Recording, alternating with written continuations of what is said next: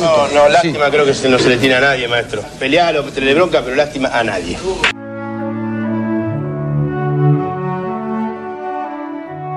Lástima a nadie, maestro.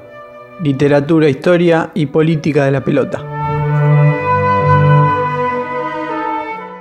Somos el fútbol como fenómeno cultural. Somos esquina, garrapiñada y tablón. Somos un grito de gol abrazando a un desconocido y el retorno semanal a la infancia. Somos la casilla de Fiorito y somos una pared paternal que le dice un amor no puedo olvidarte. Somos la radio en el hombro como un loro. Somos el fútbol como excusa para contar historias.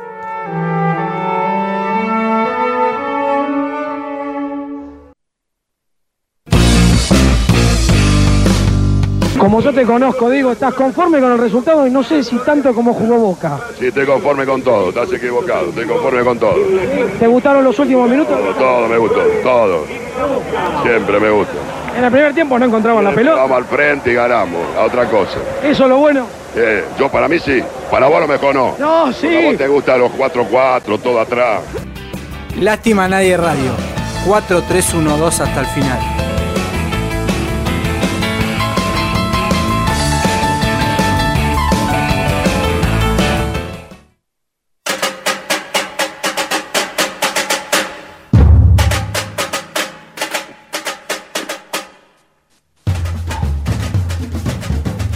Ocho menos 20 en toda la República Argentina. Seguimos en Lástima Nadie Radio por Urbana Vea, 25 grados la temperatura en la ciudad de Buenos Aires. Pero vamos a viajar ahora para, para Paraná para hablar un poquito con Bruno Urribarri, jugador de Patronato, ex River, Boca, Colón, diferentes equipos en Argentina y también en Europa. Bruno, buenas tardes. Lucas Jiménez te saluda, te doy la bienvenida a Lástima Nadie. ¿Cómo estás? ¿Qué tal, Lucas? ¿Cómo andan? ¿Todo bien por acá? Bien, bien. Arranco a consultarte por eh, esta Copa Maradona de la Liga Profesional. Patrato ya no tiene posibilidad de clasificar a, a la zona campeonato. ¿Cómo es encarar esto, este torneo sin la presión del descenso? ¿Hay una motivación que falta? ¿Es más relajante? ¿Cómo lo están viviendo ustedes? Sí, eh, eh, es una cuestión ba- bastante más amplia quizás que el hecho de que haya descenso o no. Volver a competir después de ocho meses, eh, todo lo que significó la pandemia en todos nosotros, bueno, el plantel que se desarmó bastante, fuimos armando otro plantel con el mismo técnico por suerte, y, y bueno, realmente que sucedió que tuvimos muchas lesiones y, en los partidos sinceramente no, no hemos estado a la altura o, o en detalles hemos perdido y, y hoy nos encuentra ya prácticamente sin chance de clasificar a la, a la zona de campeonato. Así que afrontar el partido con Vélez ahora de, mejor, de la mejor manera, sabiendo de que hay que seguir mejorando, de que el- el- todos los partidos son importantes y, y más allá de que, de que no haya descenso, el hecho de competir, vestir una camiseta, representar a, una ciudad, a una provincia, tiene que ser más que, motivante para, para los que salgan a la cancha. Hay distintos protocolos para ustedes, los, distintos planteles, cuando van a, disputar los partidos. Hace poco hablaba con gente de Banfield y me decían, por ejemplo, en el micro solo ocupan los asientos de la ventanilla, no pueden compartir espacios cerrados. ¿Qué es lo que más extraña en, en esta nueva habitualidad que están viviendo con la pandemia y además compitiendo? Sí, sí, sí. A ver, e- esta nueva no- normalidad ha traído varios cambios en el día a día de todos. En el caso nuestro, los futbolistas, ya pasaron tantas semanas que venimos entrenando con este protocolo que a veces va cambiando, que, que te acostumbras, ¿no? Te, mal acostumbras, pero lo, lo que más extrañamos acá por lo menos es el uso de vestuarios. Si bien ya está permitido, el espacio de nuestro vestuario no, no nos permite compartir ese, ese rato antes y ese rato después, antes de, bañarse y, el, el mate, eh, un montón de cosas que son del día a día que hacen de que nuestra profesión sea, sea muy, muy linda también. La, la semana pasada tuvimos un audio tuyo contándonos de eh, cuando Diego Maradona en el 2007 fue a saludar a Miguel Russo y tuvo ahí un, un encuentro con vos, le pediste una foto y te conocía. No sé si querés extender algo más de, de esa anécdota o, o recordar algo más de Diego que nos dejó la semana pasada. Y a ver, ¿qué, qué puedo aportarle yo sobre Maradona que, que ya no, no, no se sepa, ¿no? Porque realmente hemos vivido en esta última semana momentos muy muy intensos. El viaje que, que emprendió el Diego hizo que saque a la luz toda la grandeza que él tuvo dentro de la cancha y fuera de la cancha. Realmente es emocionante, conmueve y va a seguir conmoviendo no solo a, nosotros los argentinos, sino que, que, al mundo entero. Así que lo mío fue fue algo muy muy muy simple, pero pero bueno, no por eso deja de ser un, un gran recuerdo para mí, porque porque bueno, eh, el Diego fue fue y es ídolo de todo de todos los jugadores, así que es un grato recuerdo porque más allá de, mi juventud y, mis nervios y mi cagazo de encontrármelo, pude tener esa foto de que tanto valor tiene, ¿no? Y, y, bueno, pero mi, mi admiración eh, a su grandeza eh, va, va mucho más allá de, de, de lo que hizo y, sino también de lo que dejó, que, que es lo más importante. Hola Bruno, Coco Berina te habla, ¿cómo te va? Coco, querido, bien, bien, vos. Bien, bien. Bruno, te hago una consulta. ¿Cómo vive el futbolista profesional ya hace un tiempo, no? Jugar en canchas vacías. ¿Hay una diferencia o realmente al nivel en el que juegan ustedes eso no, no tiene incidencia? Abismal. Sí, sí hay una diferencia. Yo te puedo decir que nosotros tenemos que ser lo más profesional posible, que tenemos que abocarnos a nuestro trabajo, que tenemos que hacer un buen partido, que tenemos que seguir lo que dice el entrenador, pero ese condimento es sagrado. El fútbol es lo que es por los hinchas, por el marco, por, por la euforia. Y, y realmente se tiene un montón. A mí me tocó ya pasar por el, el cambio para peor de no tener hinchas visitantes y ahora, bueno, esto que trae que no, no directamente no haya público, eh, no está bueno, no está bueno, pero pero bueno, la, la pandemia ha marcado un antes y un después en, en todas las actividades y, y ojalá que pase pronto de que las canchas vuelvan a, tener público y que ese fervor también haya tenido cierto cierto análisis en este tiempo y estén más tranquilos, ¿viste? Eh, que no se vuelvan tan locos algunos y, y, que no haya violencia, que es lo más importante.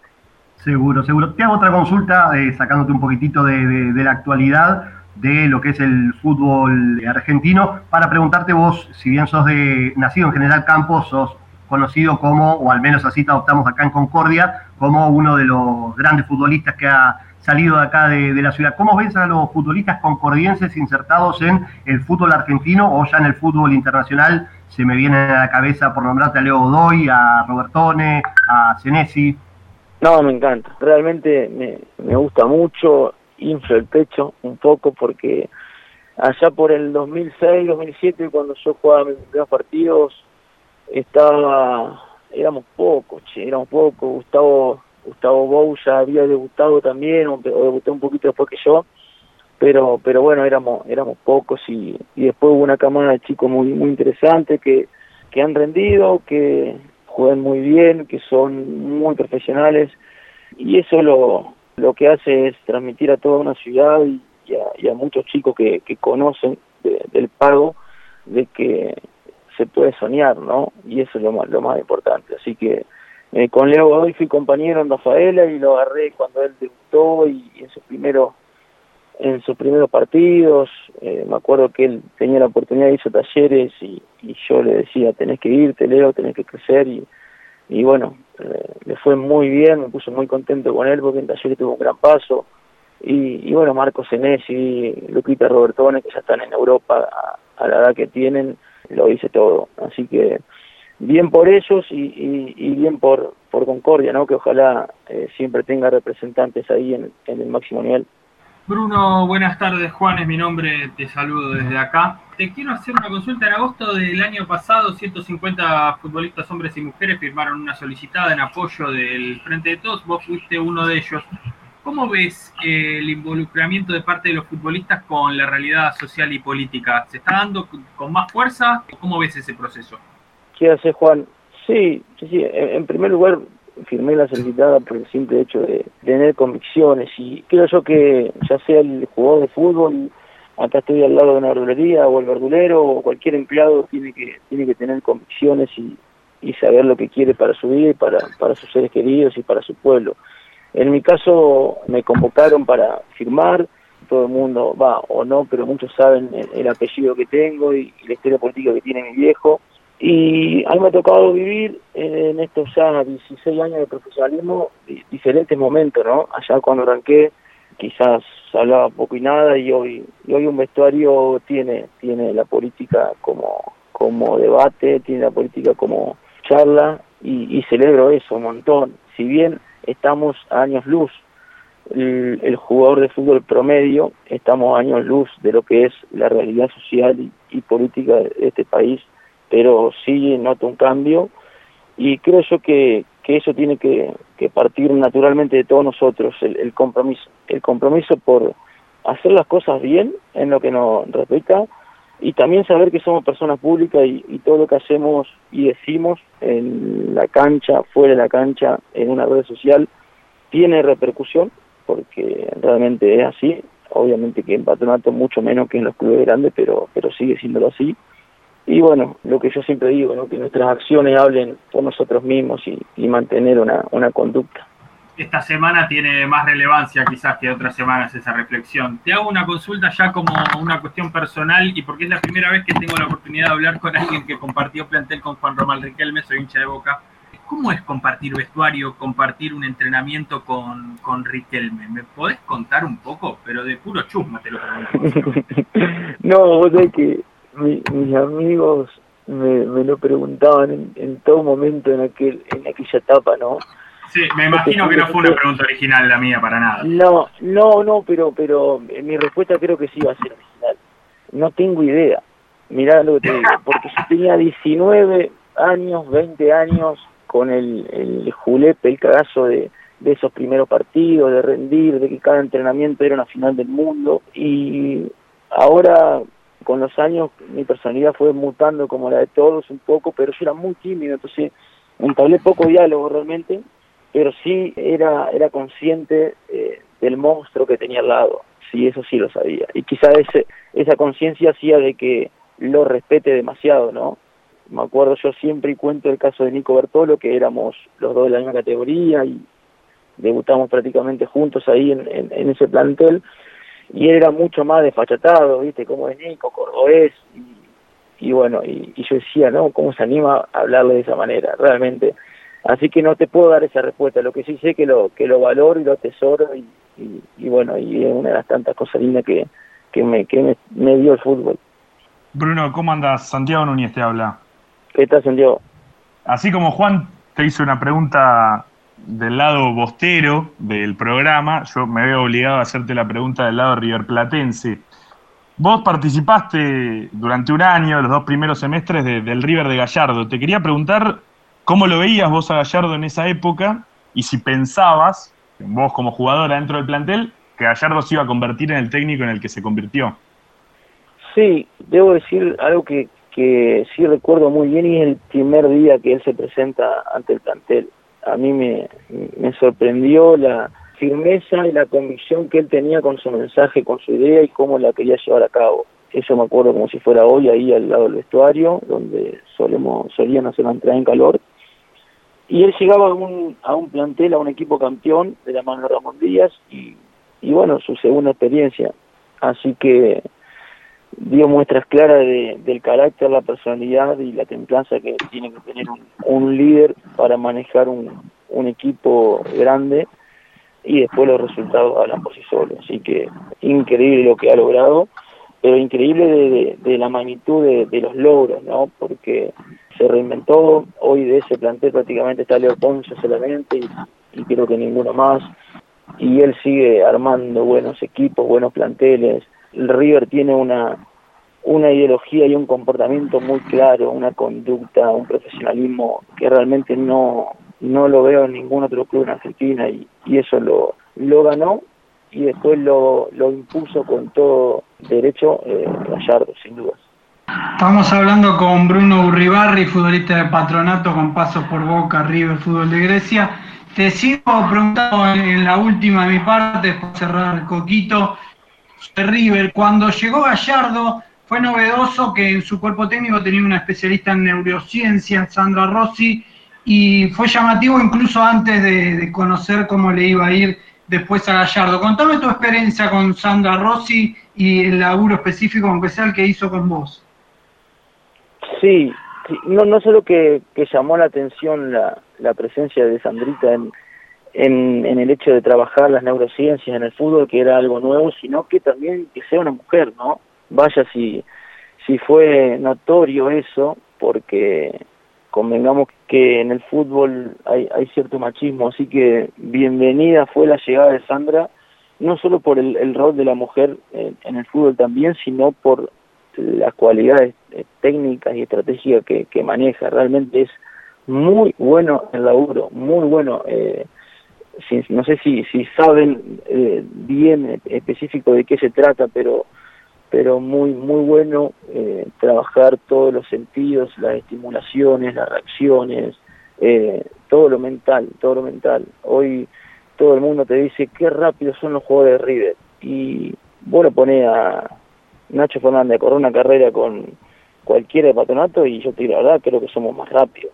pero la mentalidad está está mucho más rápida. Esa es lo que hace un equipo rápido. Pensar antes de recibir la pelota, eh, estar bien ubicado, leer el juego. Y para mí que, River marca una diferencia y, y, no tengo duda que hay un trabajo de vieja data que, que lleva adelante Sandra.